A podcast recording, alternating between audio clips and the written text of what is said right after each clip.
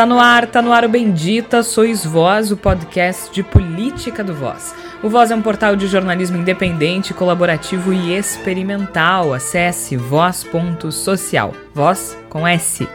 No Twitter e Instagram é voz underline social. Eu sou Georgia Santos e toda semana, ou quase toda semana, a equipe do Voz se reúne para discutir o que há de mais sensível na política e sociedade brasileiras. No último episódio, conversamos com a Marcela Lisboa sobre violência e segurança pública. A partir da exclusão, a gente vive em estado de exceção ainda. A gente costuma dizer que não é um estado de guerra, porque a guerra, como disse o Bira Carvalho, que é um fotógrafo da Maré, a guerra ela é feita de fora para dentro, né? Não existe uma guerra dentro da favela. Se você é não ouviu os últimos episódios, basta acessar voz.social. O podcast também está disponível no Spotify, iTunes, Castbox e SoundCloud. Como eu disse, a gente tenta quase toda semana, mas nas últimas semanas fomos acometidos por problemas de saúde em decorrência da umidade e do tempo insano de Porto Alegre, que é de onde gravamos. Mas voltamos nesta semana para discutir as eleições de 2022. O quê? Sim, falta um milhão de anos. Mas por que nós vamos discutir as eleições de 2022? Tan, tan, tan, tan. Sim, Bolsonaro, Bolsonaro não nos deixa em paz. A gente tenta não falar Bolsonaro, a gente realmente tenta, mas a gente não consegue. Bolsonaro, PSL e o fato de o Brasil finalmente ter se tornado um grande novelão. O Brasil é finalmente sucupira.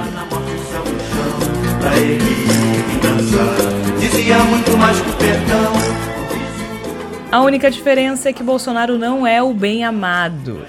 Algumas das frases que marcaram o racha no PSL são queimado pra caramba, ingratidão impera e vou implodir o presidente. Eu vou implodir o presidente. Aí eu mostro a gravação dele. Eu tenho a gravação. Não tem conversa. Não tem conversa. Eu implodo o presidente. A crise política opõe o presidente Jair Bolsonaro e o presidente da sigla, Luciano Bivar. A disputa envolve controle da legenda e das verbas do fundo partidário e do fundo eleitoral, além da permanência do presidente e de deputados na legenda. É, a, a situação é essa. Vamos expulsar um por um. Não é, gente. Okay? que a gente está passando. A gente foi tratado que nem cachorro desde o primeiro começo, desde é. que ele ganhou a eleição. E sobrou até para a deputada Joyce Hasselman, até então grande defensora do governo, ela foi destituída do cargo de líder do governo no Congresso após apoiar a manutenção do delegado Valdir na liderança do PSL na Câmara, o delegado Valdir que protagonizou os áudios. Eu, eu, eu botei nessa porra, eu andei no sol 246 cidades, no sol gritando o nome desse vagabundo. Segundo ela, a inteligência emocional de Bolsonaro é menos 20 e traição é modus operandi do governo. E em meio a tudo isso, o PSL rompeu com Wilson Witzel, Luciano Huck flerta com a presidência, a esquerda completamente zonza e, claro, um crescente descrédito na política institucional. Sim, é por isso que nós já vamos discutir a eleição de 2022. Comigo hoje estão os jornalistas Tércio Sacol. Tudo bem, Tércio? Seja bem-vindo. Tudo bom, Georgia. Também tinha afastado por alguns compromissos de trabalho nas últimas semanas. E aí eu acho que eu me atrasei e, e, me atrasei muito, porque nós já vamos discutir 2022 no programa agora. que compromissos longos, Tércio. Flávia Cunha, tudo bem, Flávia? Tudo bem, Georgia. Tentando entender o que está acontecendo. É muita coisa, muita informação e tem muita... É, o absurdo, o bizarro está imperando nos noticiários, né? É absolutamente impossível acompanhar tudo que acontece na política brasileira nesse momento. Nós estamos gravando na sexta-feira, dia 18 de outubro. Aliás, sim, já estamos no dia 18 de outubro, o que é levemente assustador.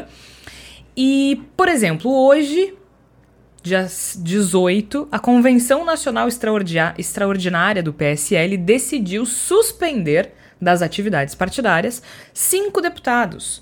Alê Silva, de Minas Gerais, Bibo Nunes, do Rio Grande do Sul, Carlos Jordi, do Rio de Janeiro, Carla Zambelli, do, de São Paulo e Felipe Barros, do Paraná.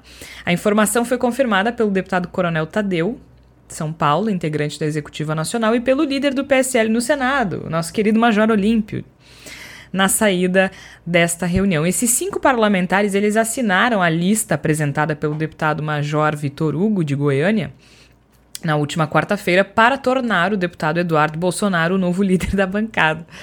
O Eduardo é filho do presidente Jair Bolsonaro. Que não vai mais ser embaixador. Diga-se de passagem, mas isso a gente fala mais adiante.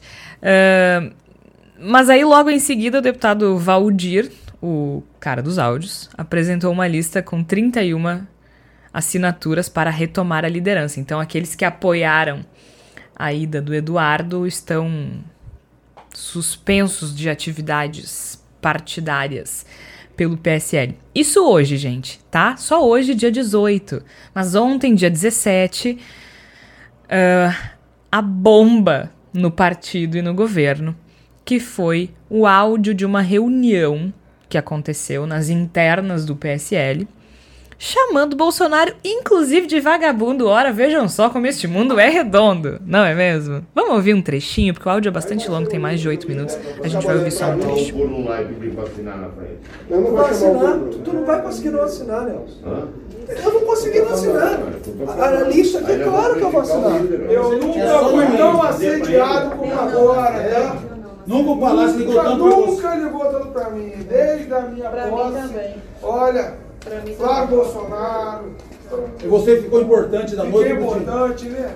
Nada como um dia após o outro. Bom, né? o áudio, como disse o meu amigo Igor Natucci, é maravilhoso. E por falar em Igor Natucci, o Igor não está conosco hoje no estúdio do Voz, aqui na Cidade Baixa, em Porto Alegre, mas ele, obviamente, vai participar desse momento muito importante. Aliás, falando em momento importante, eu acabei de me dar conta que o Bendito Sois Vós, Sois Vós fez um ano e a gente não falou absolutamente nada. A gente vai fazer um, um, um especial de aniversário. Provavelmente do Bolsonaro antes do que do, do, próprio Bendito Sois Vós. É possível.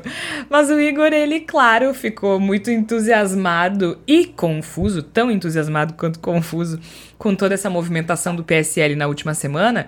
Então, mesmo ele não estando aqui conosco hoje, obviamente ele vai participar do programa. Tudo bem, Igor?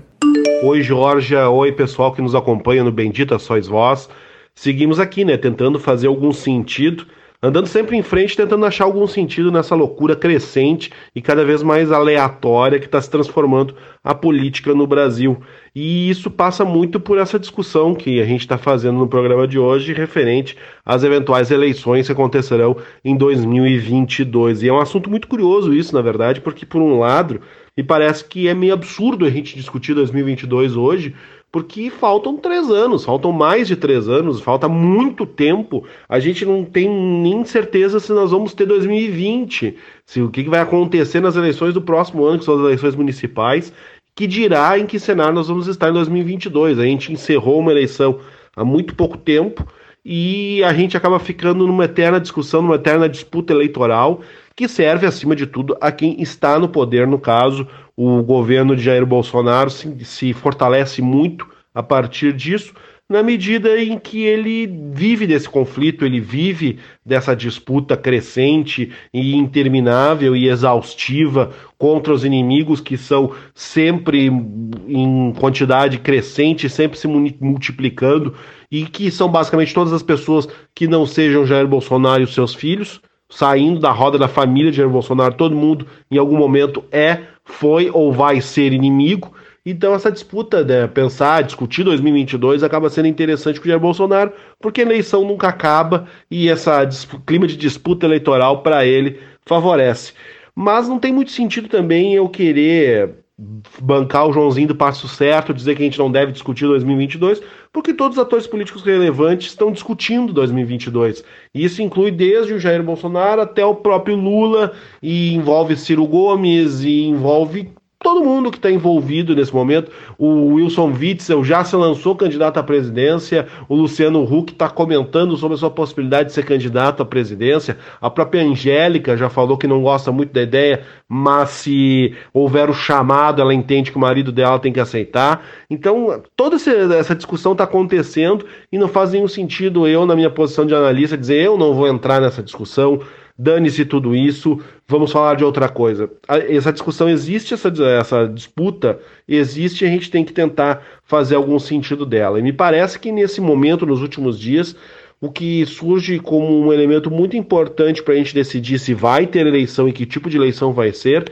é a situação do PSL, porque o PSL saiu como um dos partidos mais fortes do país das eleições do ano passado, foi parte do fenômeno de renovação uma renovação bizarra, mas ainda assim uma renovação que aconteceu na política brasileira, passou decisivamente pela situação do PSL, e agora o PSL vai se esfarelando diante dos nossos olhos de uma maneira que junta o inacreditável até certo ponto ridículo, é, uma, é, um, é um processo um pouco ridículo de esfacelamento público com 10, 11 meses de governo do partido que saiu muito forte das eleições e é o partido do presidente da República e o partido do presidente da República está em guerra contra o presidente da República, o presidente da República quer conquistar o partido que o elegeu, é uma situação muito estranha, muito bizarra e ontem, né, ontem eu digo porque eu estou falando na sexta-feira, a gente está fazendo a gravação na sexta-feira e ou na quinta-feira aconteceu o áudio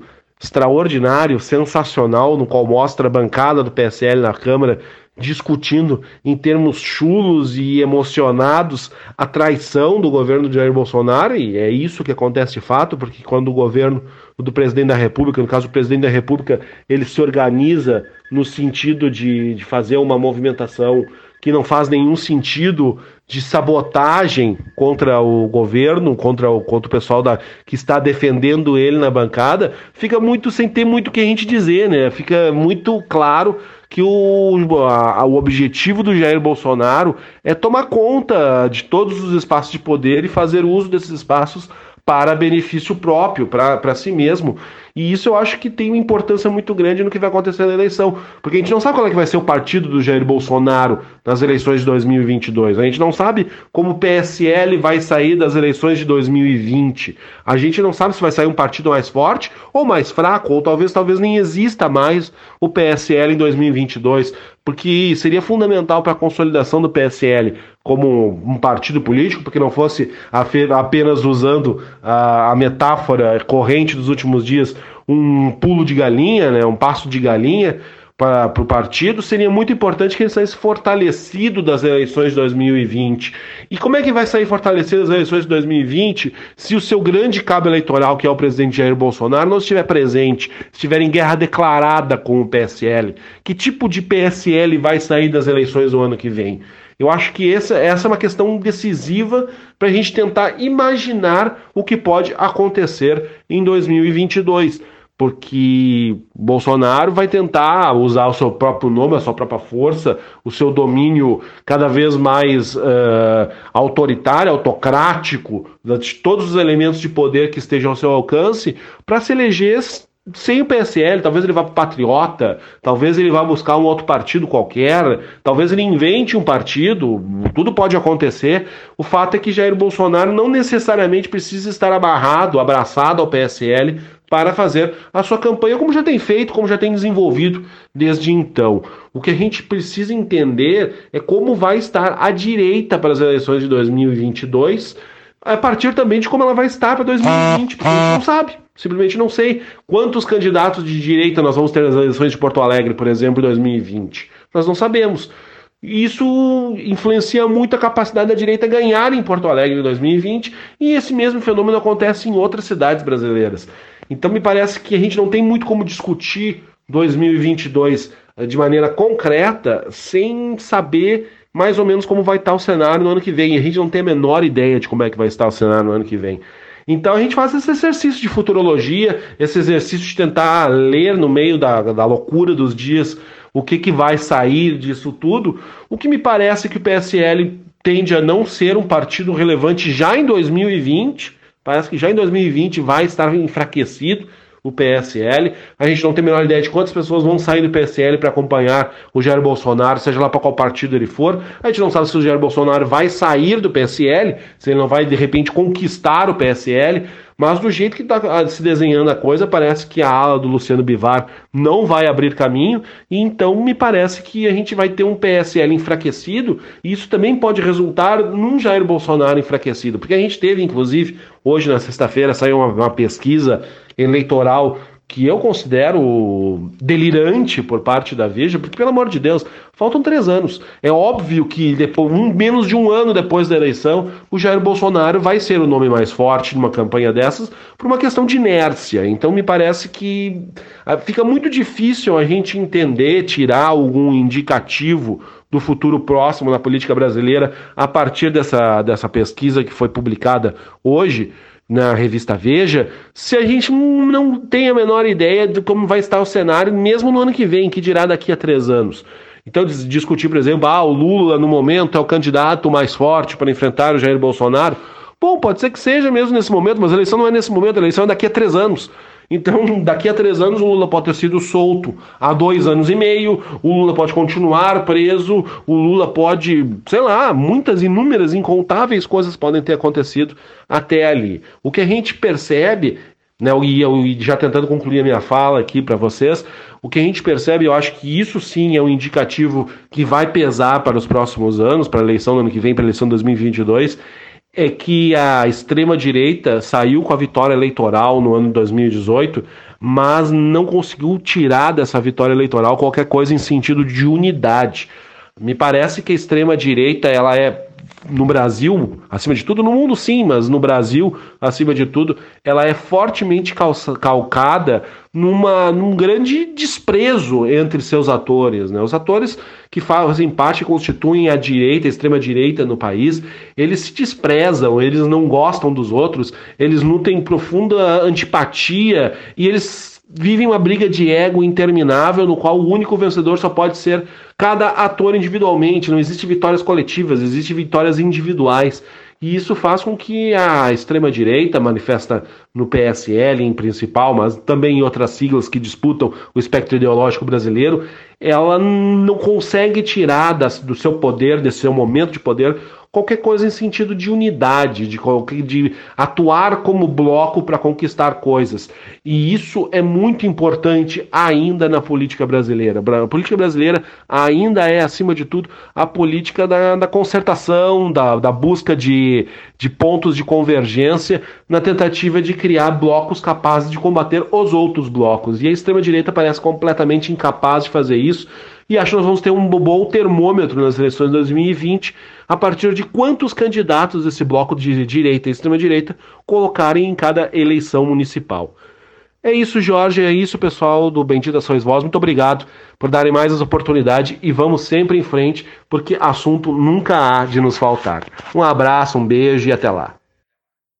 Um beijo, Igor. Seguimos em frente sempre. O Igor não pode faltar, não é mesmo? Quando a gente vai falar de política, né? E eu acho que o Igor faz uma análise muito interessante desse momento, porque ao mesmo tempo em que a gente já discute, a gente, quando eu digo nós, jornalistas, a imprensa comercial tradicional e os políticos também já discutem a eleição de 2022, é tudo muito incerto, né? Porque a gente não sabe nem onde é que vai estar o Bolsonaro, começa por aí. Que ele tá. Uh, e eu acho que aí a gente já pode começar a traçar um paralelo bastante interessante com o Collor. Né? Um, dos, um, um dos motivos fundamentais para a queda do Collor foi o fato de ele pertencer a um partido fraco, desunido e sem lastro social, que é o caso do PSL. O PSL está se implodindo, né? E ele está se destruindo por dentro. Ninguém está precisando fazer isso com o PSL nem com o Bolsonaro. E realmente, como disse o Igor, a gente não sabe nem onde é que o Bolsonaro estará. Afinal de contas, rapidinho aqui, gente, tá? Desde 1989, a lista dos partidos pelos quais passou Jair Bolsonaro. PDC, PP, PPR, PPB, PTB, PFL, PP, PSC e agora PSL. São nove partidos ao longo de 30 anos. Nove partidos ao longo de 30 anos. E tudo indica que teremos um décimo até o final do mandato ou mais, né? E, e só isso já é um sinal, que, como disse o Igor, que o, o PSL que foi um partido que não existia para um dos maiores da, do Congresso, ele já está enfraquecido. Não é nem que ele vai estar enfraquecido em 2022, né, Flávia? Ele já está enfraquecido. E eu acho que é impossível a gente não traçar um paralelo com o Collor, que vinha de um partido, que era o PRN, que não existia. E que deixou de existir a partir do momento que o Collor saiu do governo. É, eu acho que tem uma característica do eleitor brasileiro, de, de que não vem de hoje, a gente percebe pelo Collor, de votar nas pessoas e não dar bola para os partidos, né? E isso dá margem para isso. Um, presidentes eleitos por legendas que a gente pouco conhece, né? Eu estava lendo essa semana sobre toda essa crise aí do Bolsonaro com, com o partido, né? E aí eu comecei a ver ah, a ala bolsonarista do PSL e a ala bivarista. Eu confesso para vocês, da minha ignorância, que eu, eu jamais nem tinha ouvido falar do Luciano Bivar, não sei quem é ele, ele estava bem apagado, assim, pelo menos no noticiário principal, assim. E aí, de repente, se vê que tem uma ala a favor dele, então, assim, tem um partido que era muito pequeno, que foi inflado, né? Essa eleição e que daqui a pouco já tem as, todas essas tretas aí, né? Imagina só a ala lulista e a ala dilmista do PT. O, o estrago que isso não ia fazer num partido institucionalmente sólido. Agora imagina num partido que não existe que nem o PSL. As alas das. Do... Isso é impossível disso dar certo. Tem uma coisa, né, Jorge, que é o que vai sobrar do PSL é uma questão que faz o, o, o Igor, mas o Bolsonaro, hoje, ele, o nome Bolsonaro é muito maior que o PSL. O nome Jair Bolsonaro é muito maior que o PSL. É maior que o partido. Alguém pode estar dizendo, não, Bolsonaro chegou agora, não, não fez nada em vida política. O nome é maior. E eu concordo com o Igor que é cedo para fazer uma pesquisa, mas a pesquisa nos dá um indicativo de que, apesar do desgaste político e ideológico do governo Jair Bolsonaro, ele ainda mantém uma ponta da lembrança do eleitorado. Então a gente tem uma, uma construção que é uma construção, é, de certa forma, de um xadrez. E quando a gente começou a discutir o tema do programa, eu acho que é um xadrez político, porque é todo mundo se articulando e é todo mundo se negociando, é todo mundo mexendo as suas peças. Nós temos a esquerda, para mim, é, notadamente, sem uma construção muito clara. Saiu uma pesquisa bem recente essa semana, semana passada. Essa semana a PNAD mostrou o Brasil recordista em desigualdade social na sua história. A esquerda não se manifesta como um partido de esquerda deveria se manifestar nesse momento como nossa plataforma ideológica sempre foi minorar as desigualdades. Pelo contrário, eu tenho visto e acompanhado é, autoridades, deputados do Partido dos Trabalhadores e do próprio PDT é, vangloriar lógicas, construções é, brisolistas, getulistas ou mesmo petistas louvando um tempo passado que não responde mais às respostas do presente, os desafios do presente. Minha sensação quanto à esquerda é essa. Nós temos a direita, e a direita tem várias faces. Wilson Witzel uh, tentando tomar o espaço uh, de conservadorismo e reacionarismo do Bolsonaro. Acho que mais reacionarismo do que conservadorismo. Uh, eu acho que sim. Dória tentando achar uma lacuna, digamos, é, é gourmet da, da, da, da, do reacionarismo, assim, e nós temos também é, outros que vão se criar nessa carona. Mas nós temos os que nós chamamos de outsiders, que são Luciano Huck, que são é, políticos novos, que são autoridades, uh, delegados da Polícia Federal, que podem se candidatar, Sérgio Moro, que não é o outsider agora, é um bem insider, mas que é uma figura que pode vir a, a, a entrar nesse cenário eleitoral. O que nos leva a perguntar é, é mesmo é se esse xadrez para nós ele é se, se ele é mais para nós ou se ele é para o público. E, e antes do programa, eu, eu falei com o professor Marcos Marinho, que é um professor de comunicação é, política, consultor na área de comunicação política e marketing político, e ele, é, eu perguntei justamente para ele quanto que esses movimentos são importantes efetivamente nessa configuração de 2022 e 2020, é, mas principalmente para o eleitor. Será que para ele faz diferença esse xadrez? Ou é só lá na eleição, dois meses antes da eleição presidencial, que, que isso vai fazer diferença? A gente vive um, um, um contexto político-eleitoral bastante bagunçado no Brasil. Desde 2013, a, as instâncias de decisão política, os tipos de interlocução com a população, as formas de interação com as suas bases, isso mudou muito no cenário político-eleitoral. E em 2018 a gente teve isso com mais clareza porque apesar do senso comum acreditar que Bolsonaro foi eleito por conta da, das redes sociais ali em 2018, vale lembrar que Bolsonaro foi o primeiro grande player de 2018 a começar a sua pré-campanha. Né? Ele começou a pré-campanha dele antes de 2014 e intensificou a partir de 2014, visitando o país e se movimentando. Lula também começou a fazer isso antes de ser preso, né? teve a caravana do Lula. Então, esse tipo de movimento de campanha permanente é uma tendência que veio para ficar. Eu percebo que esse start tão antecipado das pré-campanhas de 2022 tem o seu lugar, né, tem a sua função uh, estratégica, muito mais para quem pretende ocupar o cargo do que para quem pretende defender o cargo. Ou seja, na situação de Bolsonaro, ele ter startado já uma pré-campanha tão atempadamente, eu não vejo vantagem, porque ele já está no cargo, ele não precisava se declarar agora já com intenções de se manter no poder a partir de 22. É, ele tem aí o mandato para fazer isso por ele. E ao se declarar já tão antecipadamente um pré-candidato, ele coloca um alvo na própria cabeça, então não é vantajoso em nenhum aspecto. Em relação aos demais players, nós temos aqueles que já vêm disputando é, pleitos há um tempo e são eternos candidatos e vão novamente continuar a, a buscar a eleição, e temos aqueles que se pretendem entrantes agora, que é o caso do Luciano Huck, por exemplo.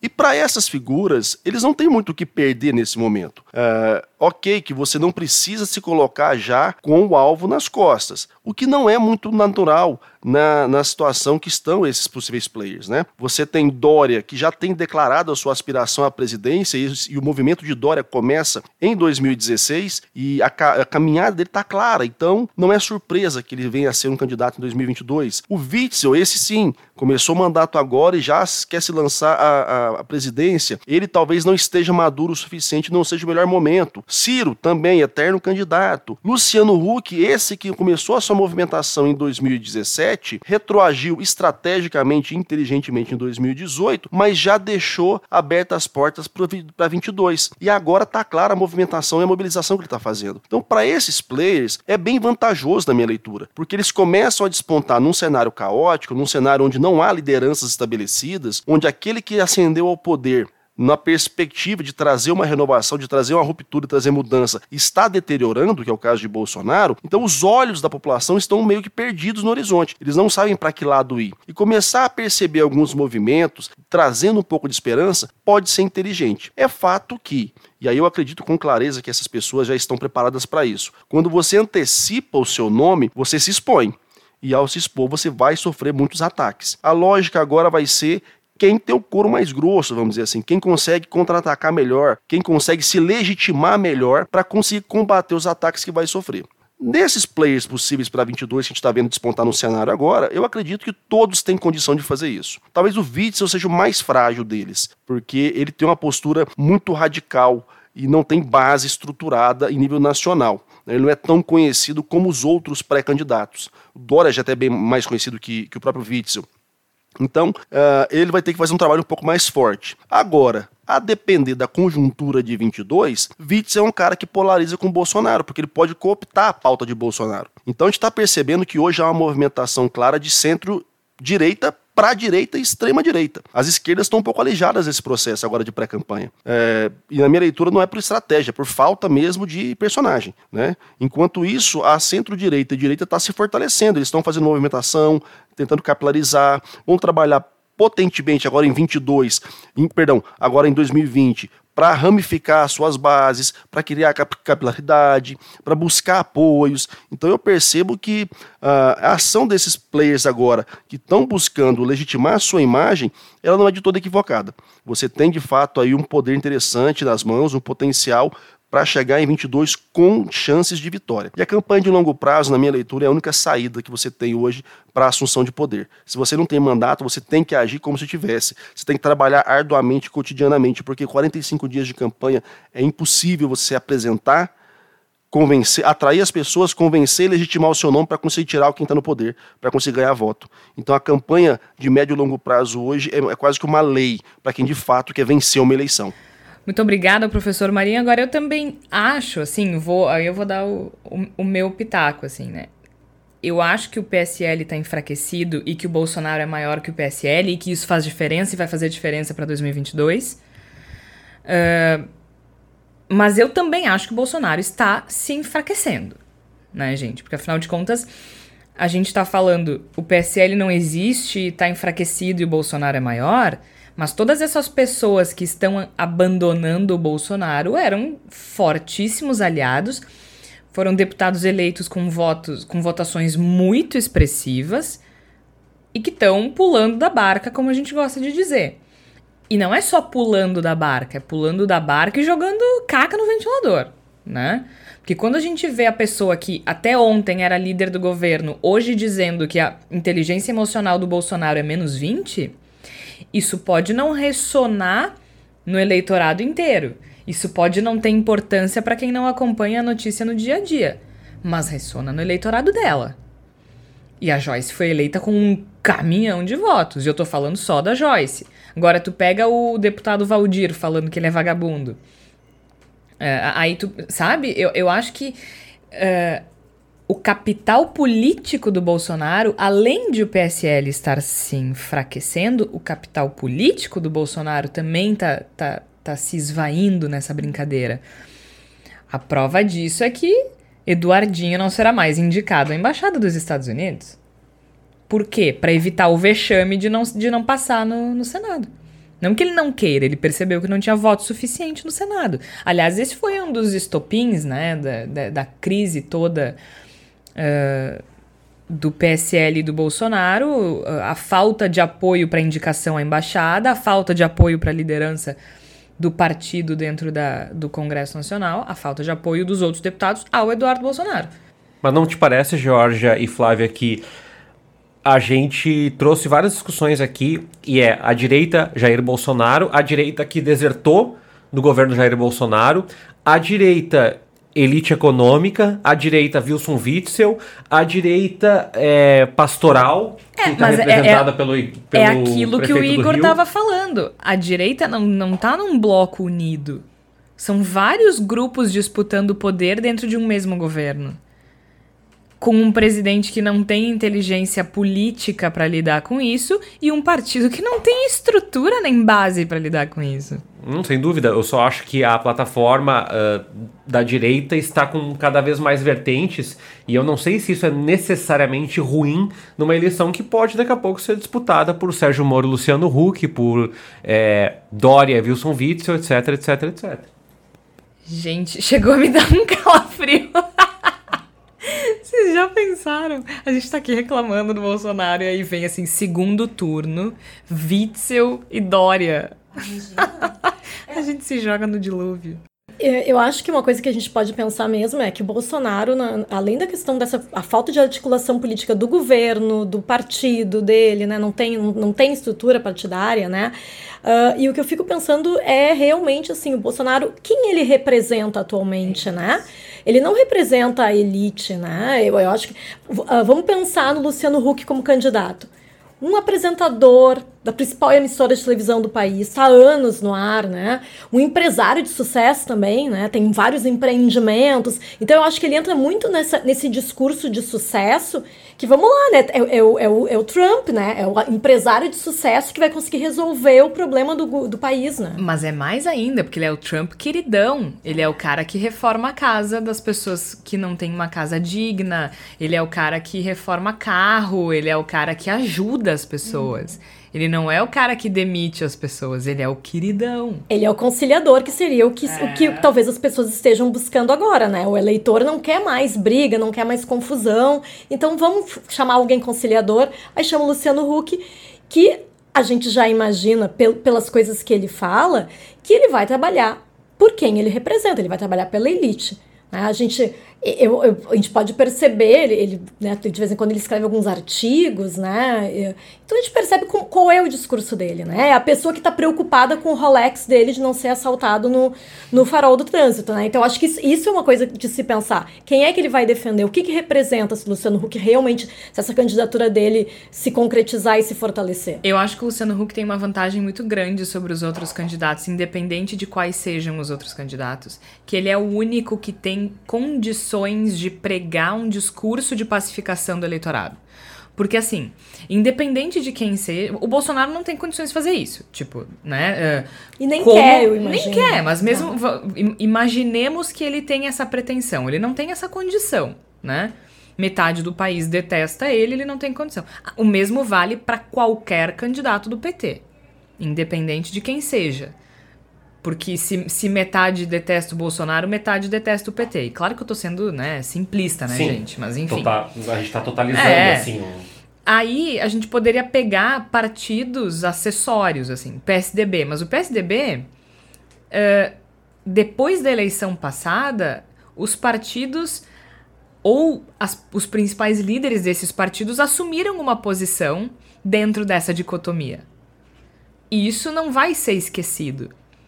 Né? Quem apoiou o Bolsonaro, a gente vai lembrar de quem apoiou o Bolsonaro. A gente vai lembrar de quem apoiou o Haddad. E isso vai ter bastante impacto dentro da eleição. O Mas Luciano vai, Huck. Georgia, será que vai? Eu, eu, acho eu tenho vai. dúvidas sobre o quanto isso. Eu acho que tá longe, Tércio. Mas assim, ó, pensa comigo. A gente não vai se livrar.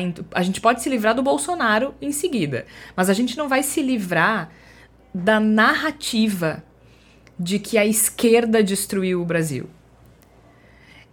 E a esquerda não vai esquecer de quem, de quem perpetuou essa narrativa. Por que, que eu acho que o Luciano Huck tem chance de ganhar? Porque ele não representa nenhuma dessas narrativas, mesmo que ele tenha deixado bastante claro que votou no Bolsonaro. Né? Ele não disse, mas, deixou, mas ficou claro sim. o discurso dele. Sim, sim. Uh... E falou que nunca tinha votado, ou nunca tinha votado, não, nunca votou. Nem votaria no nem PT. Nem votaria no Partido dos Trabalhadores. Então, a, mas, mas ele não tinha um adesivo escrito Bolsodória. O Dória pode tentar se descolar do Bolsonaro o quanto ele quiser, mas tem foto, tem áudio, tem vídeo. O Hulk foi mais esperto do que isso. E mesmo que ele se filie, acho que ele é filiado ao PSDB, né? Mas mesmo que ele represente um partido tradicional, ele não carrega a história desse partido porque ele é maior do que isso. É, que é meio que o que a Flávia disse, assim. Ele é um apresentador de TV com uma história de sucesso que ajuda as pessoas. E aí ele tem muita, muita chance de, de emplacar um, o papinho de, de pacificação, entende? Ele é um liberal, então ele pode atrair partes da esquerda quando ele não se posiciona uh, contra o casamento homossexual, quando ele se posiciona cogitando a descriminalização das drogas, tipo, ele não se posiciona, mas ele tá lá tirando foto com o Felipe Neto. Ele tá sinalizando que ele não é reacionário, ele tá sinalizando que ele não representa essa ala preconceituosa reacionária do bolsonarismo. Ele tá sinalizando que ele é moderado. Para mim, o perigo tá ali. Perigo modo de dizer, eu não acho que não acho que ele seja pior que o Bolsonaro, entendeu? Eu realmente acho que do Bolsonaro pro Luciano Huck a gente tá avançando, sinceramente. E esse eu acho que é o segundo problema. Depois do Bolsonaro, muita coisa que a gente não engoliria normalmente vai parecer boa. E aí que eu acho que entra uma força do, dos outsiders e o PSL saindo de cena, porque o PSL não existe, o PSL é o Bolsonaro. O Bolsonaro fez o PSL. Não existe, eu concordo contigo, mas eu também penso que é um não existe com muitos milhões já, né? Não, ele é um não existe com muitos milhões, Tércio, mas tu imagina assim, ó. O Bolsonaro sai. Quantos ele leva junto? Ou assim, as pessoas que se elegeram pelo PSL se elegeriam agora descoladas do Bolsonaro? Se elegeram porque elas são fortes ou porque elas estavam coladas no Bolsonaro? O PSL sem o Bolsonaro segura as outras pessoas da sigla? Ou essas outras pessoas começam a procurar siglas mais fortes e mais sólidas e mais consolidadas? Se o Bolsonaro sai e a sigla se esvazia, por que é que as outras pessoas vão ficar nessa sigla? Mas a minha pergunta aí, eu acho que tu tem mais propriedade para falar como cientista política, Georgia, é o quanto esse personalismo que sustentou a campanha do Bolsonaro vai sustentar a próxima campanha. Porque nós, eu falei no nome do Sérgio Moro. Existe uma comunidade lavajatista que apoia e que suporta o governo Bolsonaro. Eu não sei se ela é maior, menor, grande, pequena, eu não sei. Mas ela é uma comunidade diferente da comunidade olavista ou reacionária. Sim, sim. Então, eu tenho dúvidas sobre o quanto essas frentes de direita não podem formar novas plataformas e novas bandeiras e novas construções políticas para 2022. E perceba, nós estamos falando de novo da raiz de, um, de uma campanha que vai se inclinar do centro para a direita. Luciano Huck, nós estamos falando de uma centro-direita, ou de uma campanha de centro. Se nós falarmos, por exemplo, de Rodrigo Maia, uma campanha de centro-direita. Dória, uma campanha de centro-direita à direita. Ou seja, todos os candidatos que surgem com impacto social e com lembrança, que não sejam o Haddad, o Lula e o Ciro, que tem consigo uma rejeição do tamanho do planeta, elas aparentemente desenham uma campanha, eu posso estar bastante equivocado e eu espero estar, em que o protagonismo do discurso conservador barra liberal econômico surge como grande potencial vencedor da eleição. Eu acho, eu acho que esse discurso ele, ele surge como um grande potencial e vencedor da eleição. Só que a gente não pode se esquecer que nessa brincadeira, esses partidos e essas coligações se fragmentam. Se o Bolsonaro sai, o PSL perde força. Se o PSL perde força, começa a, a, a um processo de fragmentação. Os deputados que eventualmente saírem do, do PSL, eles não vão todos para o mesmo partido. Dificilmente. Vão ir para o DEM, vão ir para o PSDB, vão ir para o PSC. Os que são mais vinculados às igrejas evangélicas neopentecostais vão para o PRB, vão para o PR, vão para outros partidos. Aí tu imagina o seguinte cenário. Dória, Huck, Witzel. O Witzel é PSC. Vai o Dória pelo PSDB. O Huck, sei lá, vai pelo DEM. Pelo É, novo. segu- segundo a, a especulação da imprensa hoje, ele, ele iria pelo Cidadania, que é, É. o antigo é, PPS, PPS que que mudou. né? mudou de partido porque tinha um nome socialista e isso aparentemente é bem grave Não, no Brasil de bom. 2019. Mas que bom que eles mudaram, porque eram tudo menos socialistas, né? Acho que faz, faz todo sentido ter mudado de nome. Ah, aí tu tem ali, tá, então vamos lá, o Hulk no Cidadania, o Dória no PSDB, o Rodrigo Maia pelo DEM, porque o Rodrigo Maia tá com uma força monstra, mais de articulação do que de voto, mas tem força, vamos botar ali. Ah, aí tu tem o Amoedo pelo Novo, o Bolsonaro por, sei lá, PM, Partido dos Minions, tipo.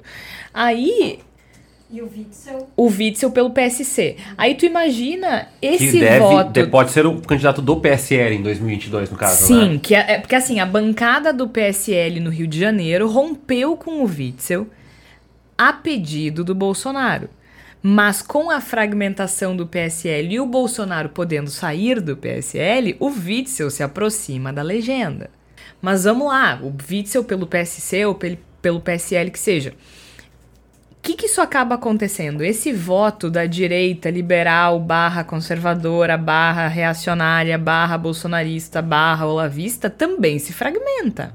Tudo bem, o voto da esquerda também vai se fragmentar. Provavelmente vai ter aí o candidato do PT, que não se sabe quem vai ser. Se for o Lula, muda tudo e esqueçam tudo isso que a gente tá falando, mas tem o candidato do PT, tem provavelmente o Ciro, um candidato do pessoal que vai estar lá para fazer bonito no debate, mas não tem condições de ganhar.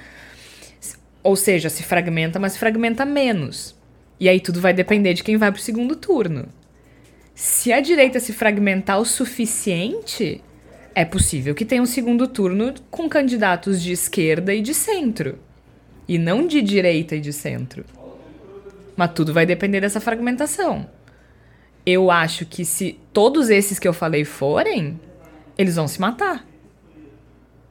O Hulk, Dória, Bolsonaro. Já imaginou o Moro concorrendo? Tá que o Moro a essas alturas não é mais nada, mas enfim. Não, Nós imaginamos muito o Moro concorrendo. Tá, mas por que partido? No lugar contra o Bolsonaro? Aí que tá. A, a minha sensação é que aí volto ao áudio que o, que o Igor trouxe na abertura. Quanta água vai correr por debaixo dessa ponte? É, já se, se ventilou na política paulistana e paulista é, uma chapa Douro. Um, Douro não, né? Eles não casaram. Mas Moro e, Dó- e Dória. Já chipou. Que seria Dória. Dória como presidente e, e Sérgio Moro como vice. É muito cedo pra falar disso? É, mas eu não sei se pra vocês parece natural. Pra mim parece natural um movimento onde a Lava Jato quer se descolar da loucura do governo Jair Bolsonaro ou da loucura do bolsonarismo, né? No caso do clã família Bolsonaro e tenta se alinhar a algo que o sustentou, que é esse discurso de combate à corrupção, que é esse discurso de temos que moralizar o Brasil, que é esse discurso de é, nós precisamos de um Brasil onde o Estado não participe tanto. Cara, eu veria isso se o Moro não fosse tão subserviente ao Bolsonaro. Ele teve todas as chances do mundo para se descolar das loucuras do Bolsonaro e não fez. Ele continuou endossando, continuou apoiando. Tem, tem uma foto que foi publicada pelo Estadão nessa semana, não sei se vocês viram, que é o Paulo Guedes rindo, Bolsonaro rindo e apontando para o Moro, e o Moro com a cabeça baixa, parecia uma criança sendo recebendo uma, uma, uma vaia, assim, é.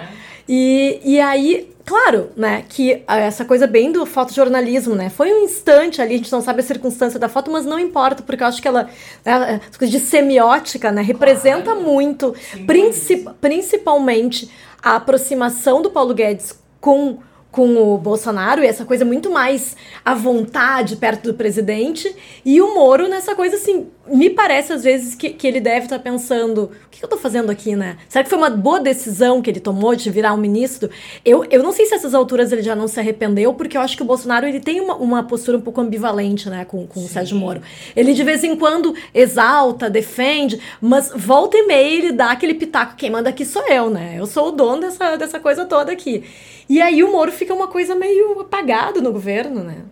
Vocês têm a sensação que é. é pegando um gancho da nossa da, da, conversa que eu fiz com o professor Marinho, que essa é, é a discussão sobre a eleição mais precoce que nós estamos fazendo ah, diante de uma eleição. Porque nós tivemos uma eleição muito uh, agitada em 2018 e nós já estamos discutindo o cenário de 2022. Tem a ver com aquilo que o Igor fala no início do programa, que é a aposta do Bolsonaro é uma aposta no, no embate, né? no enfrentamento político. E o enfrentamento político é a eleição. Então a gente tem uma mancha de óleo no, no, no litoral, que é a maior tragédia é, do ponto de vista é, do nossos, das nossas águas, dos nossos uh, litorais no nordeste do país. E o que o governo mais se manifesta nesse sentido é quem é o culpado. Olha, desculpa, achar o culpado agora não resolve a vida da população ribeirinha e principalmente não resolve a situação do ecossistema que foi afetado é que eu acho que a gente está discutindo essa eleição de forma precoce porque o Bolsonaro não abandona a narrativa de eleição. Ele continua trabalhando na lógica da narrativa de eleição. Então, o que, que acontece? Qualquer problema ele lida como se ele estivesse em campanha. É, é assim que está funcionando. É como se ele estivesse em, em, campanha permanente. Ele procura culpados. Uh, uh, espantalhos, né? Fantasmas e assim por diante, não, e não soluciona nada. E ele, e ele fala como se não fosse responsabilidade dele solucionar essas questões. Então é bem, é bem a narrativa de eleição. E claro, eu acho que a postura dele com relação aos principais problemas do país e a postura dele com relação ao próprio partido e essa briga toda, essa tensão toda com o PSL acaba fazendo com que a gente se pergunte quais são os próximos passos, porque ao mesmo tempo que essa postura do Bolsonaro sinaliza uma discussão sobre as próximas eleições, a postura dos eventuais candidatos também sinaliza isso. Sim, ele Se antecipa a campanha, né? As outras pessoas estão falando em candidatura. Ele antecipa a três campanha. anos antes. Então, é, essa discussão, ela não tem como não acontecer. Agora, tu conversou com o professor Marinho, Tércio, também sobre essa questão do PSL e dos outsiders, né? É, eu, eu perguntei isso. A gente, a gente tem é, nesse tabuleiro o PSL, a, a, as direitas, eu tô chamando assim, né? As direitas, porque são as direitas, é assim, né? É. Os outsiders, que são o Hulk. Eu chamava o Moro de outsider. Eu não sei mais se ele é um outsider agora. Não é. Acho que ele é. Não é ministro. Né? Ministro do governo Jair Bolsonaro. Então eu perguntei para ele como interpretar esse momento que é, é complexo, para dizer o mínimo, né? mas que a esquerda tem marcado poucas posições. Tem marcado mais posições no sentido de, ei, eu estou aqui e a Tabata é um horror. É, é basicamente isso, que, onde a, a, esquerda mais se manifesta. O Ciro tem dado tiro para todos os lados nas, nas entrevistas. E aí eu perguntei para o professor Marcos Marinho como é que ele percebe essas acomodações partidárias tão rápidas. Se a eleição acabou de acabar em 2018 e a gente já discute 2022 sem nem a eleição para prefeito de 2020 ter passado. Vamos ouvir. De fato, essa movimentação dos partidos de, de centro-direita, direita, e não só partidos, esses movimentos que se dizem não serem partidos, mas atuam quase como sendo, né? Como esses movimentos suprapartidários de Renova, RAP e, e tantos outros, é, eles estão inteligentemente criando condições para mudar um contexto político brasileiro. Por quê? Porque eles arregimentam pessoas que têm perfil de liderança e treinam essas pessoas. Ao fazer isso, eles conseguem criar meio que um, um, um um consciente coletivo que isso uh, imiscuído no contexto eleitoral, no contexto político, pode de fato começar a suscitar novas perspectivas. Né? E pode fortalecer uma corrente, um movimento que venha para solapar o que a gente tem hoje como uma política já uh, uh, degenerada, já degradada, que é o que tenta se colocar claramente nessa brincadeira ou nessa disputa de nova e velha política.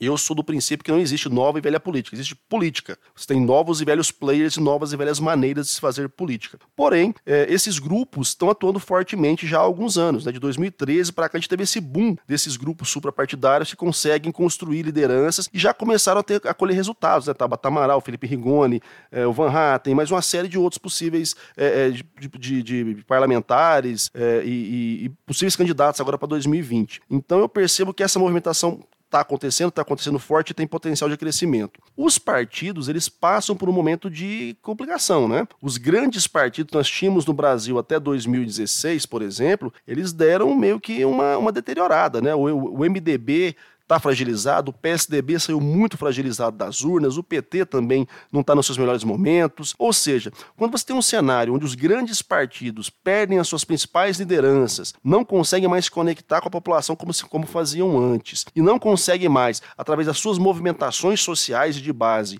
marcar posição e conquistar espaço, isso vai dar espaço para alguém, né? não há vácuo de poder.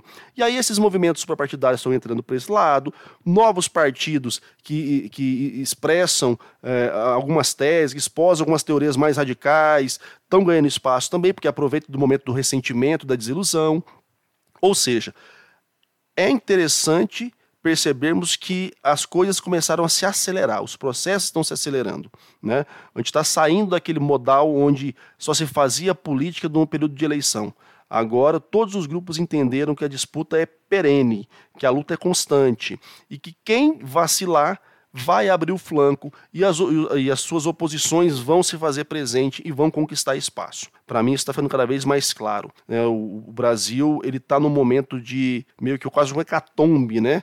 porque tudo vem desmoronando nos tempos para cá. As estruturas que nós tínhamos como consolidadas estão se mostrando cada vez mais frágeis. Muitas vozes estão se levantando sem nenhum embasamento, mas com muito poder de destruição. E o contexto social e político está cada vez mais tumultuado, porque as pessoas não sabem para onde vão.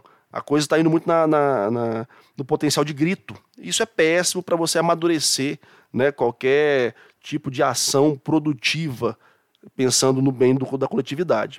Porém, é uma realidade, não tem como lutar contra isso, como impedir esse movimento. A questão agora é saber quais são os players, quais são os grupos que vão conseguir melhor se adaptar a essa nova realidade, se adaptar a esse momento e se inserir de forma é, com potencial para cooptar grupos, para cooptar atenção, para chamar pessoas, para engajar e mobilizar militância. Uma grande realidade que nós temos hoje é a web, ela trouxe acesso ao mundo todo e a todo mundo. Todo mundo, faça aqui umas aspas, porque a gente sabe que não é todo mundo que tem acesso à web. No Brasil é pouco mais de 50%. Mas a gente tem muito acesso às pessoas agora. E as pessoas acessam muitas outras pessoas e muitos outros conteúdos. A grande questão agora é a concorrência pela atenção e pela audiência. E para você conquistar isso, você tem que trabalhar perenemente. Eu vou bater na tecla sempre. Grupo político, ator político que não entendeu que agora o trabalho é constante, é perene, ainda não entendeu o que está acontecendo. Quem está conseguindo fazer isso, que são, interessantemente, os grupos de direita, estão colhendo frutos. Desde que a esquerda se votou simplesmente para entender o que o Lula vai fazer, o que vai fazer, vão fazer com o Lula, é que essa direita vem crescendo. Eu acho que você pode ter lá a sua pauta Lula livre, se você quiser, mas ainda assim você tem que fazer o seu trabalho de casa, o seu trabalho de base, a sua conexão com a sociedade. Porque senão hora que você conseguir uma resolução para o caso do Lula, você não tem mais espaço suficiente, nem força suficiente para se levantar contra os novos proprietários das principais esferas da política nacional. É interessante a gente pensar nessa questão de acomodação partidária, né? E na forma como a esquerda está bastante zonza e, e, e, confusa. Porque eu não sei vocês, a impressão que eu tenho é que a esquerda está deixando a direita se matar. Sabe aquela coisa assim? Vou recuar, eu não vou me desgastar. Por que é que eu vou me desgastar se o partido do presidente mesmo está desgastando o governo? Por que é que eu vou me estressar com isso? Claro que a gente não pode ser injusto com os parlamentares dos partidos de esquerda que são extremamente combatidos no, combativos no Congresso Nacional e são bastante vocais contra esse governo. Né? A gente não está aqui dizendo que os parlamentares eleitos pelos partidos da esquerda não estão combatendo o governo Bolsonaro. Estão. Aqui mesmo no Rio Grande do Sul, a gente tem, por exemplo, a Fernanda Melchiona, que é um, um exemplo bastante importante e, e numa escala de abrangência nacional, a gente pode citar o Freixo, por exemplo, os dois do PSOL. Uh, a gente vê parlamentares do PT no Twitter, alguns parlamentares do PDT. Claro que essa coisa de colocar o PDT como esquerda também é. O PDT é um partido de centro e a Tabata é, é a prova disso, né? A feminista que não defende o aborto, por exemplo.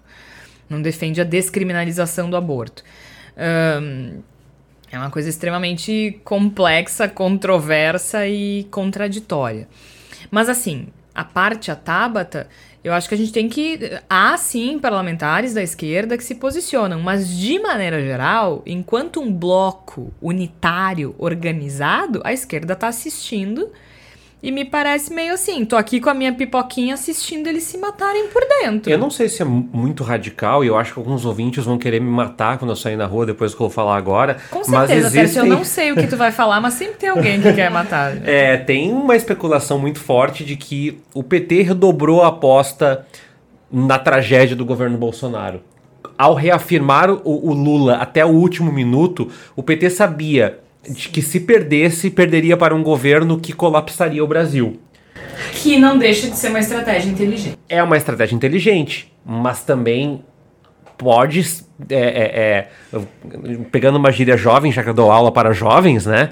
É, cancelemos o PT, porque esse discurso de que nosso é, partido é o Brasil, nós estamos preocupados com a população, nossa preocupação é com os pobres, ele, ele vai enterrado a sete palmos do chão, quando na realidade tu prejudica os mais pobres com uma política liberal eleita, porque tu não abre mão de que tu seja a única plataforma de esquerda eleita do Brasil. Então, eu não estou dizendo que isso é, é apenas a única versão, mas me parece muito factível que o PT tenha apostado de que ou é PT ou é um colapso da direita no Brasil com o governo Jair Bolsonaro.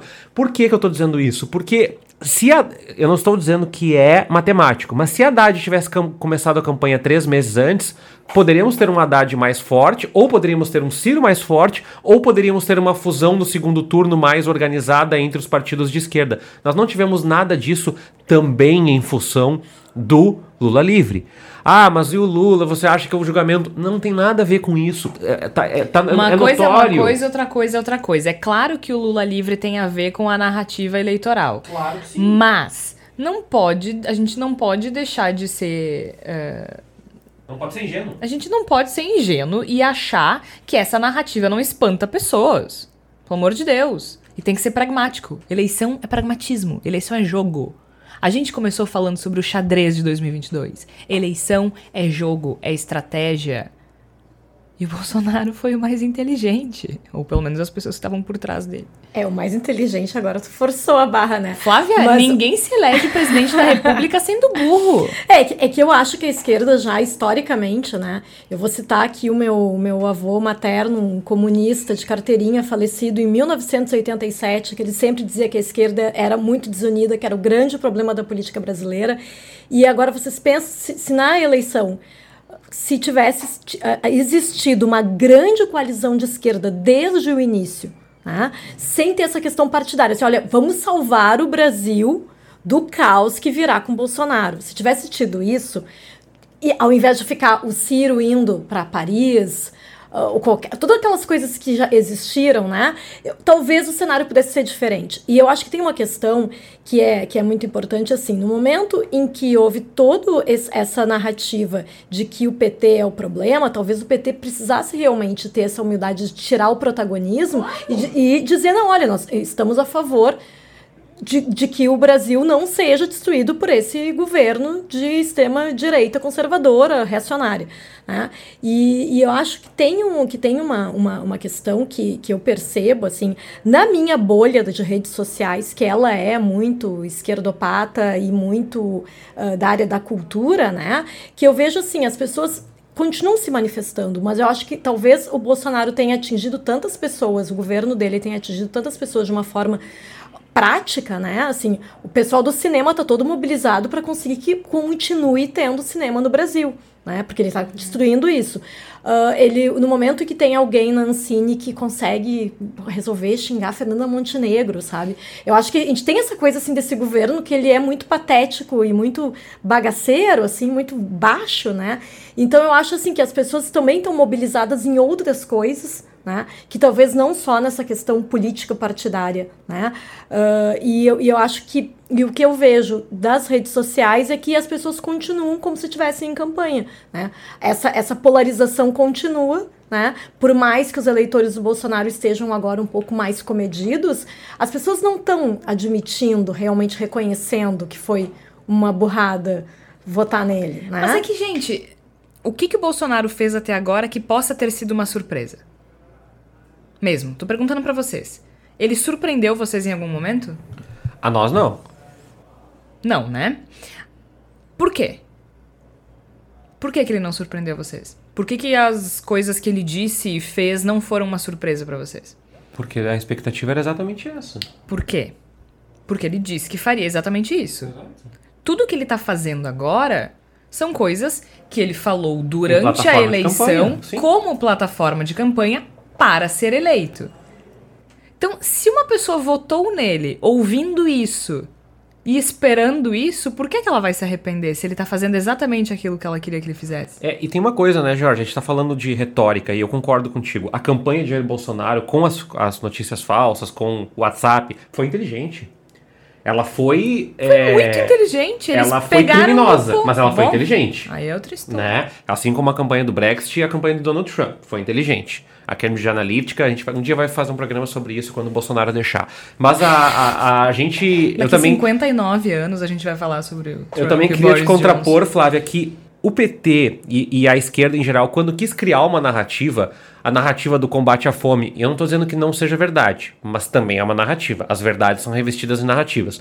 Quando o PT quis criar suas próprias narrativas, ele conseguiu, porque ele, ele sempre sabe, é, é, a, a esquerda também sabe, os, os, partidos ditos de esquerda, PCdoB, PSB, é, PT, PDT, que é centro-esquerda, eles sabem que construir uma narrativa, como o Brizola fez, o, o, o governador da educação, o CIEPS, é, é necessário construir um discurso em cima de uma plataforma, ou de uma prática, ou de uma praxis política. E a minha sensação é que nós estamos acompanhando uma esquerda contemplativa e reativa. E quando falo reativa, eu concordo contigo. Mais desesperada em sobreviver e ter cinema, sobreviver e ter arte, sobreviver e ter universidade, sobreviver e ter ciência.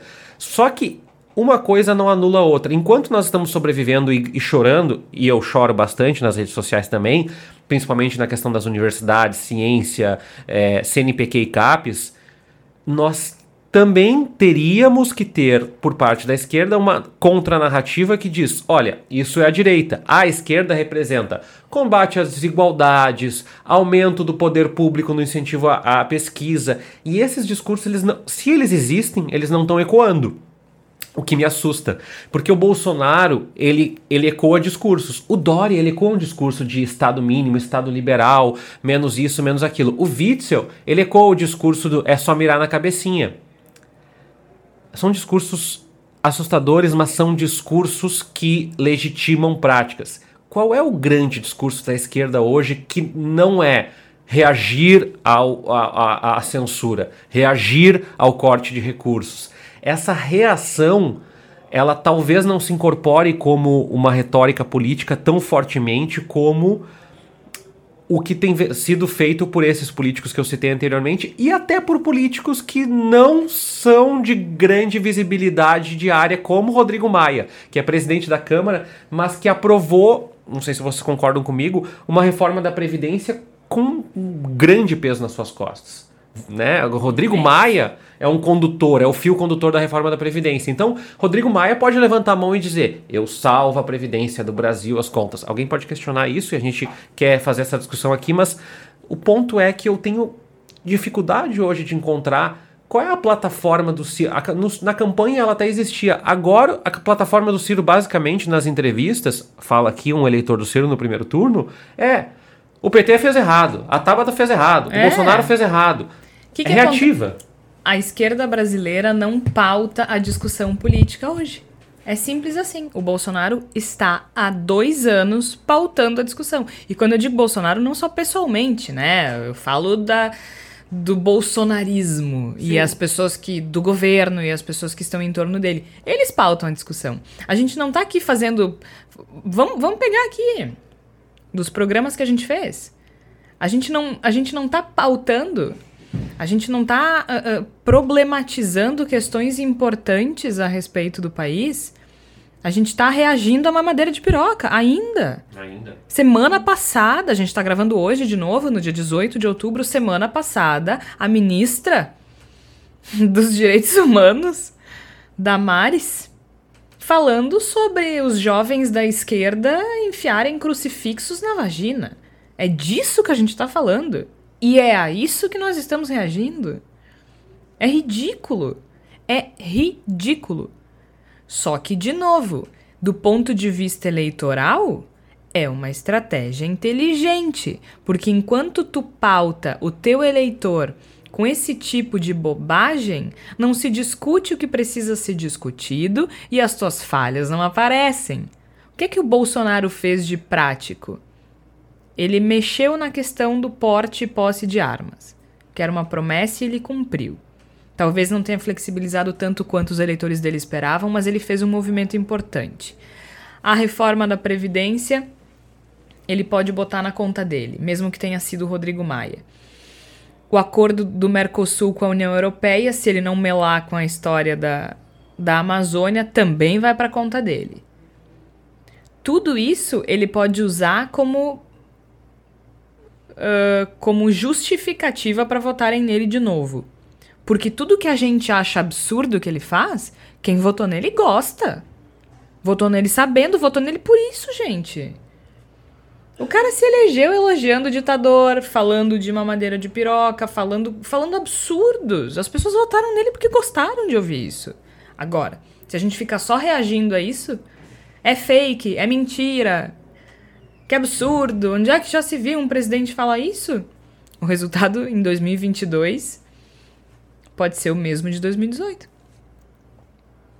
Que que agora, o que, que a esquerda pode fazer de prático para reduzir o desemprego? Alguém falou? Vocês ouviram alguém da esquerda propondo alguma coisa? Eu, eu tenho acompanhado. É, tem, eu, eu, eu, sigo muitos economistas, né? E, e, tem, tem rolado umas tretas de economistas heterodoxos e ortodoxos no Twitter que são muito legais. É, assim. você acompanha tretas economistas. E não, e é muito legal, é, é muito interessante. São economistas respeitados, tá? Professores que eu admiro muito, assim. O FRJ, Unicamp, USP, GV. Eles brigam, assim? Brigam, brigam, brigam. E, e, e, e assim, eu não, eu não, vou citar nomes aqui, mas até ontem tinha um. Por que você não dirige as palavras a mim e tal? É uma coisa meio engraçada, assim, né? Tipo, já discussões de 16 anos de novo. Mas, enfim, é, eu tô falando isso porque essa, essa conversa tá acontecendo. Mas ela não tá materializada. Ela tá no Twitter. É, cadê? É, mas aí é isso que eu tô dizendo. Eu não tô falando que eles não discutam isso. Eu tô é isso, falando se tá... as pessoas. Se isso chega nas pessoas. Não virou. E eu... eu também vejo parlamentares propondo não sei o quê, uh, pesquisadores propondo não sei o quê. Mas tu acha que é meu vô ver? E eu, eu tô falando isso porque vocês lembram do teto de gastos? Isso virou pauta entre os economistas bem recentemente. E eu fiquei pensando que a gente deveria estar discutindo isso também. Em qual espaço? Em vários, nas universidades, nos fóruns, nas pesquisas, porque o teto de gastos é, talvez os nossos ouvintes contadores, economistas discordem de mim, mas ele no mínimo é passível de questionamento do ponto de vista da estrutura de crescimento econômico que se avizinha e que se espera o Brasil para os próximos anos. E essa é uma narrativa que a esquerda deveria estar tá levantando a bola agora para alguém cortar e dizer assim: por que, que a gente não discute o teto de gastos? Se o Brasil quer crescer mais e, vírgula, gerar mais empregos. Então, por e quê? Eu, é, e, eu, e eu perguntei uh, também isso pro professor Marcos Marinho. É, eu perguntei como é que ele está olhando do ponto de vista estratégico, porque a gente tem esse tabuleiro que a gente falou aqui. Os partidos estão tentando reafirmar espaços, outros não estão reafirmando espaços. O governo é impopular, mas está aparecendo todos os dias. Tem esses outsiders, que nem o Luciano Huck que a gente já citou aqui né? Sem querer, a gente já deu bastante espaço de campanha para ele aqui na, na Ai, gente, se bobear, elas vão votar nele, sabe? Então, tá e tudo tem bem. o outro elemento que eu acho que gostaria de discutir depois da resposta do professor para saber a opinião de vocês, que é se as notícias falsas que não existe notícia é verdadeira, né? Não tem notícia falsa. Boa, se a, se a desinformação foi a pauta da eleição de 2018 com texto e foto, nós temos tudo para que o cenário de 2022 seja uma manipulação com voz e vídeo. Nós vamos ouvir a, a resposta do professor Marcos Marinho. Em relação às fake news, em relação às tecnologias de fake news, deepfake e assim por diante, é, a certeza que eu tenho é que isso não vai acabar e não vai desaparecer. Então nós vamos continuar enfrentando em toda a eleição, também fora das eleições, cada vez mais é, ações de desacreditação de pessoas, de destruição de reputações. Então isso vai acontecer cada vez com mais potência. É, e na minha maneira de pensar a política, a única forma de é, lutar contra isso é você ter uma imagem tão consolidada, tão legitimada perante o seu target que você vai ter tempo para para lutar e para apresentar a sua versão. É mais ou menos assim. Se a pessoa não tem nenhuma referência a meu respeito e receber uma fake news sobre mim, é muito provável que ela vai compartilhar e vai acreditar naquilo. Agora, se ela tem uma percepção a meu respeito, se ela tem um conhecimento sobre a minha atuação, o meu trabalho e me considera como alguém probo, acha que de fato eu tenho um perfil coerente e honesto, ela vai ter aquele, aquele delay aquele momento de pensar, poxa, mas será que é verdade? E é justamente nesse delay que eu tenho potencial para entrar e desconstruir a fake news, apresentando a minha credencial, apresentando a minha versão. Se eu não opero para me legitimar perante a minha audiência, se eu não opero para de fato consolidar a minha imagem, qualquer coisa que disserem contra mim vai ser um ataque poderoso.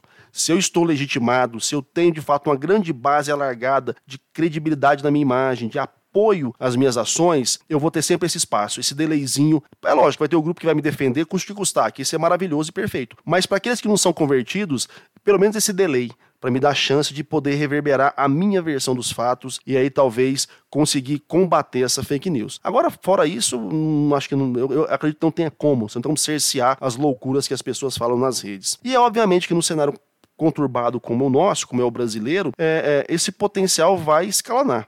Né? Eu não acredito que a gente vai ter uma pacificação daqui até 2022. 2018 deixou claro isso. Uh, os grupos políticos adotaram essa, essa, esse modus operandi e vão seguir com ele. Eu só acho que isso vai, uh, esses extremismos vão cansar porque o, o, governo Bolsonaro ele sai de 2018, mas ele não sai na chave do peraí, deixa eu abaixar a fervura aqui, deixar um pouco quente, mas diminuir um pouco a fervura para não entornar o caldo. Não, ele continua tentando entornar o caldo, tentando aquecer cada vez mais. É uma estratégia coerente da perspectiva de consolidar ali os seus 25% de apoio, que em 2022 vão ser muito úteis para o Bolsonaro, mas deteriora aqueles 57 milhões de votos. Né? O voto anti-PT ele já não tem mais, com certeza. Então o que, que acontece? É, há essa polarização do Bolsonaro que vai continuar extremista, radical e belicosa, e há outros grupos que vão tentar pegar carona nisso também. Portanto, eu imagino que quem for pleitear 2022 vai encarar esse ambiente.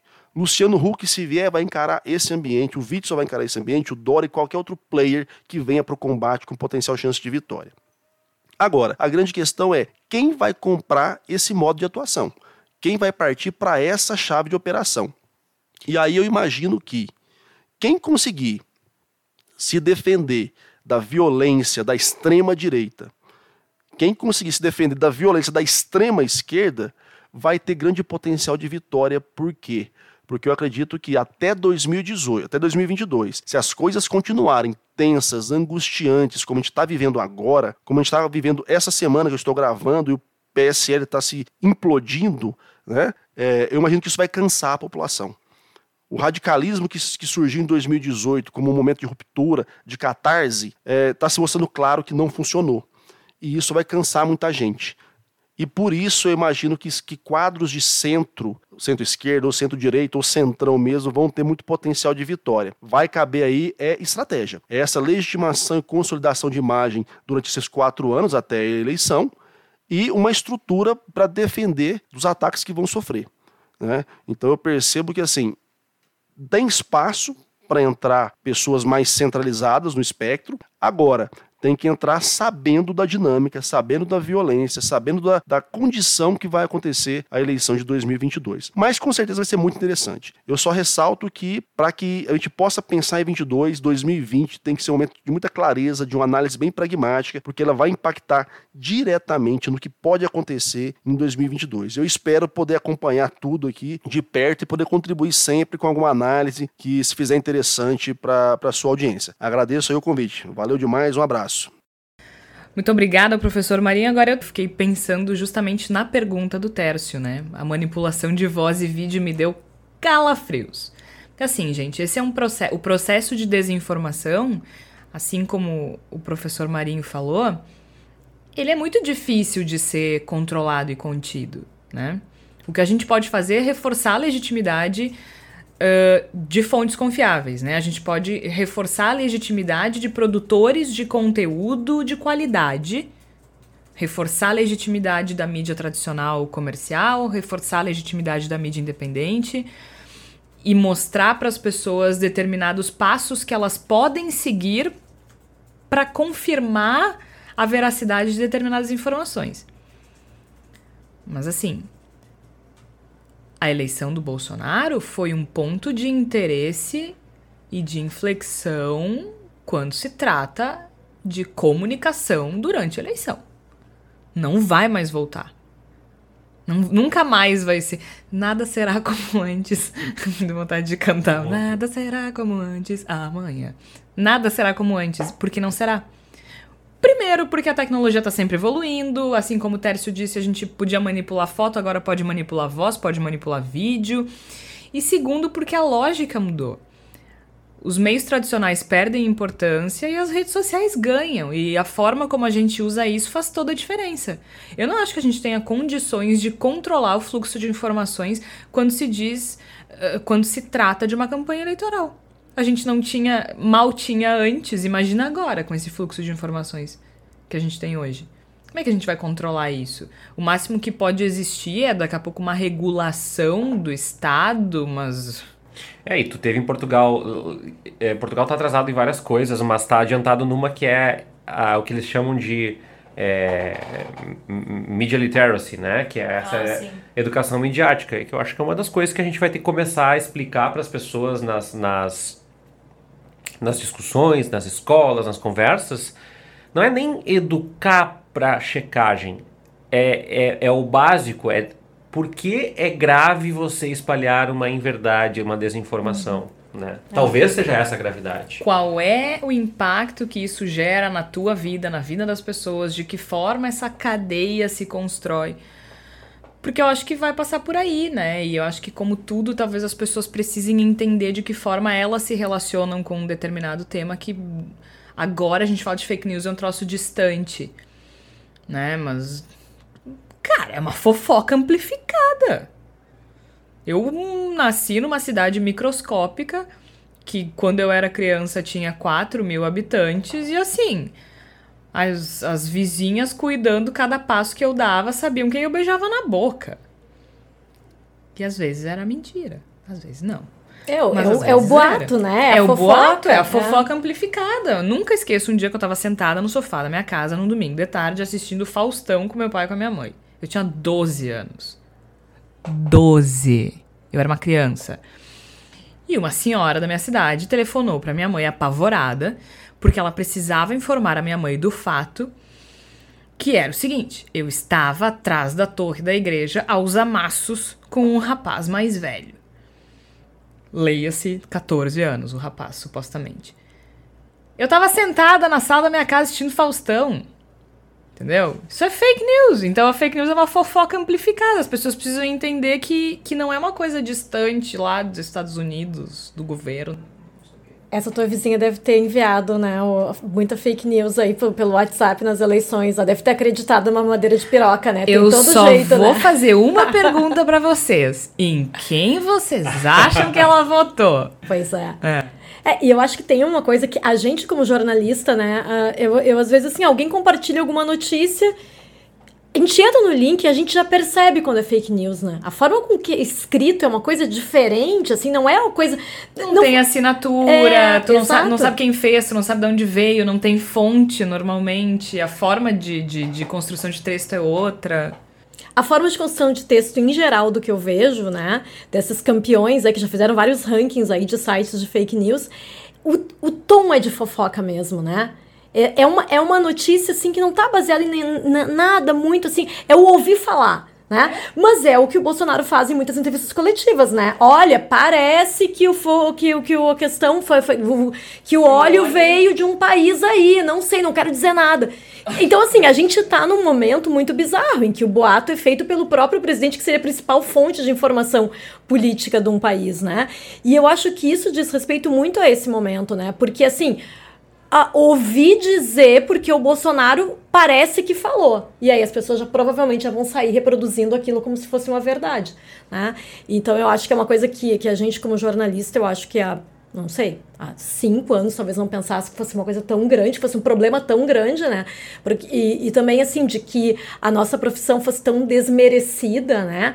E, e acho que isso é, é, uma, é, uma, é uma questão muito preocupante, não pela gente como classe, né? De pensar de forma corporativista, mas é porque realmente, né? Com essa questão da internet, não é só os sites desses de notícia falsa, né? É um card ali, manda um cardzinho pelo WhatsApp e sai aquilo ali sendo replicado, não sabe nem de onde é que veio e as pessoas saem afirmando aquilo como uma verdade, né?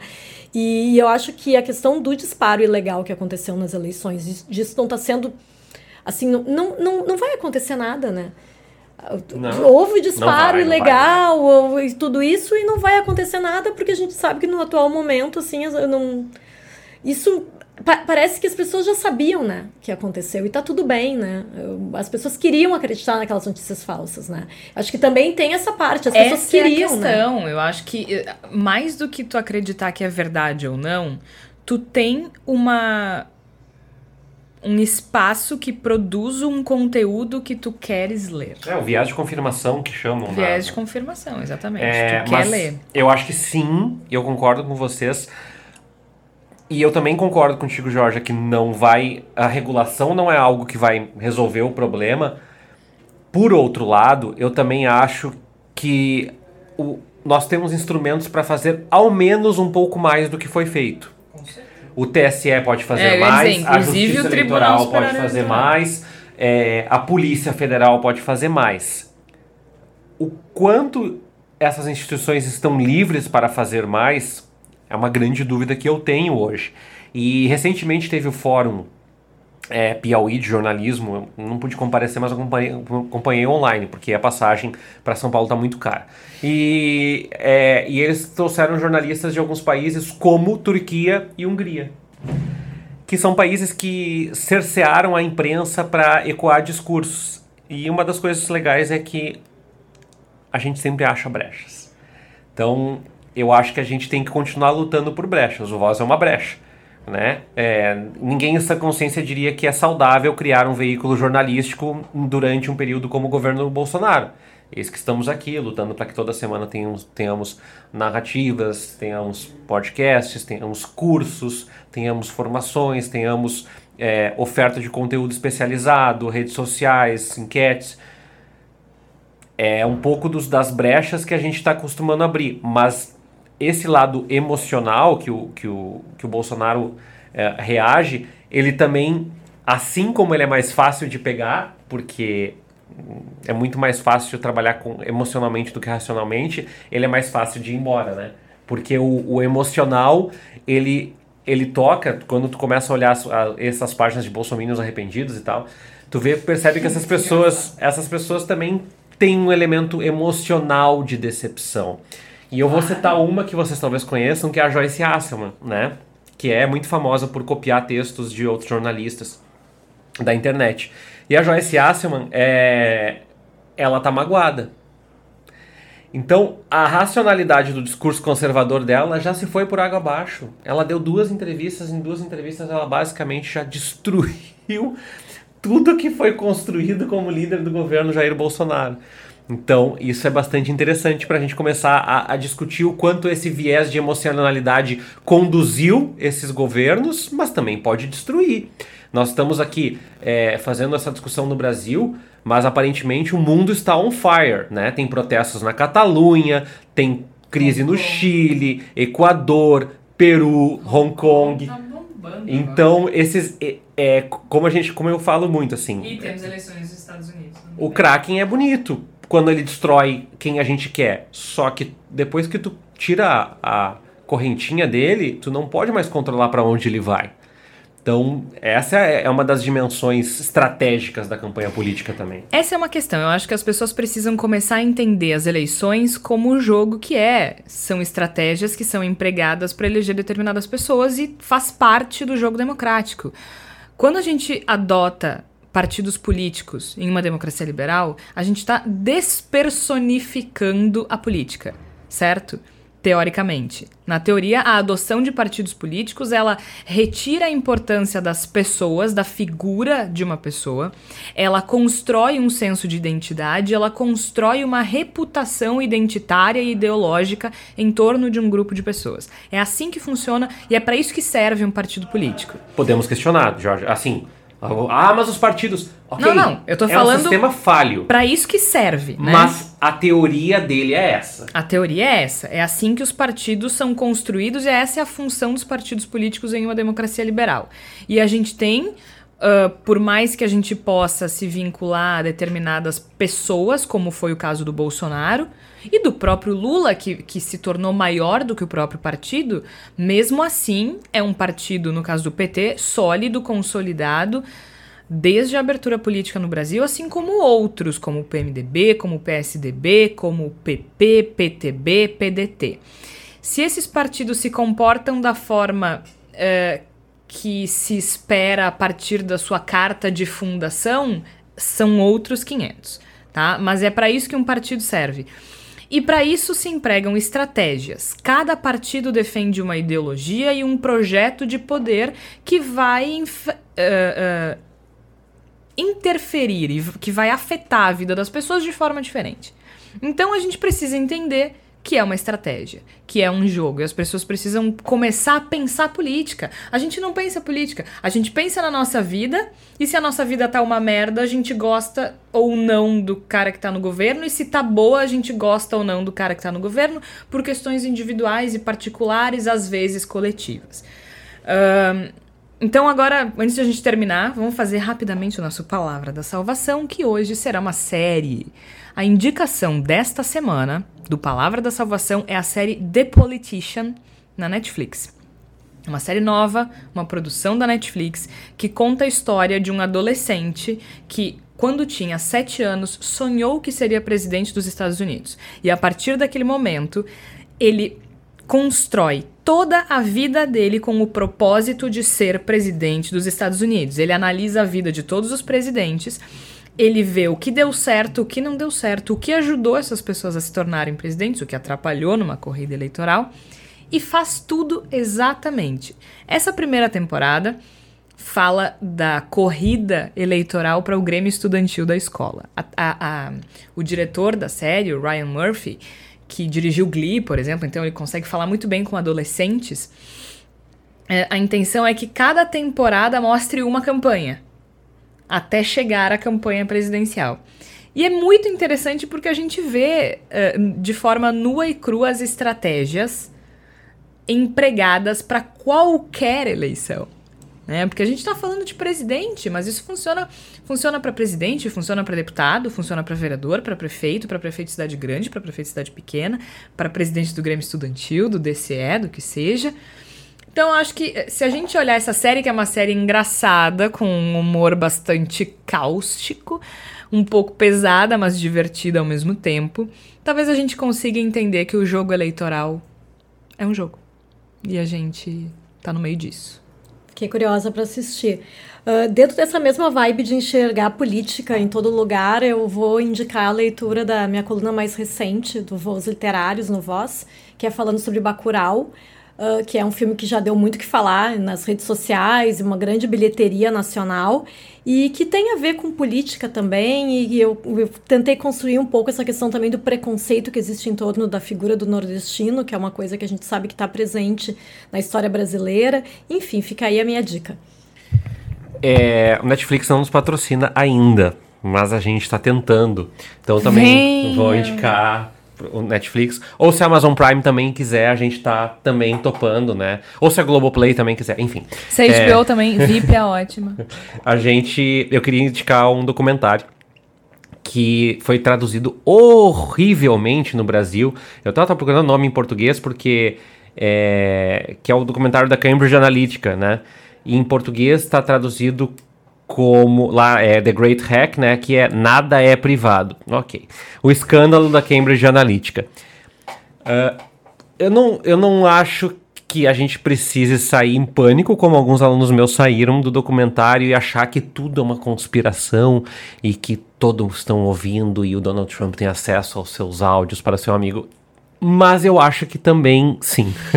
então, é, o documentário mostra um pouquinho de como nós somos número nessa estratégia eleitoral, nessa campanha política, e essa é uma realidade.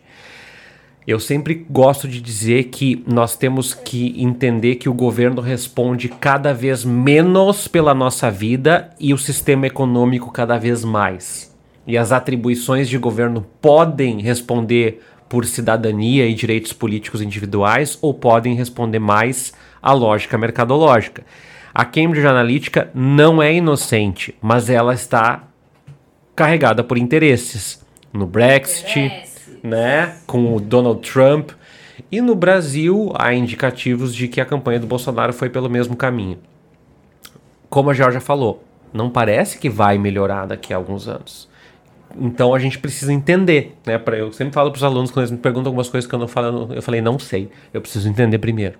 E o primeiro passo é a gente precisa entender. Eu não sei trabalhar com algoritmos ainda, mas a gente está tentando... O Tércio, o Tércio ele é otimista, ele fala ainda. ainda. Eu, eu não ponho ainda no final da frase. Mas eu quero aprender a entender esse processo para que a gente possa não se antecipar, mas saber interpretar melhor os fatos. Porque é bom a gente se preparar. 2022 vai ser uma campanha muito dolorosa para se viver. Ganhe quem ganhar. Concorra quem concorrer. E você achando que 2018 tinha sido o problema, não é mesmo? você não perde por esperar. Os próximos capítulos aqui no Bendita Sois Vós. A gente volta na próxima semana. Até lá.